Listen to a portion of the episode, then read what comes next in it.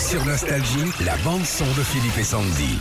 Et ce matin, c'est une info nostalgie.fr. Philippe, il y a une boutique pas comme les autres qui va ouvrir du côté d'Épernay dans la Marne dans pas Oui. très longtemps. Il s'agit de la première boutique Johnny Hallyday. Wow. Ils ont le droit? Ouais.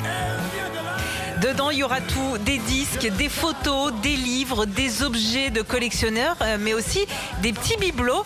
Alors moi, je me suis dit, tiens, on peut imaginer par exemple le briquet allumer le feu.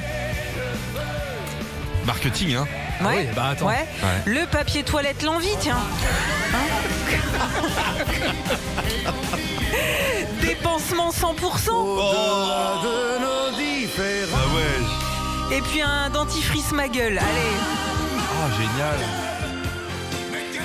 Un- euh, un portail le pénitencier Bien. Bien, Ah, Moi je bien. pense maison tout de suite. Ouais, ouais, tout de suite. Bon, il y aura 90 mètres carrés de choses en tout genre sur le Génial. taulier. C'est un fan de Johnny qui s'appelle Cédric Leclerc qui a eu cette idée. La boutique Leclerc, va s'appeler.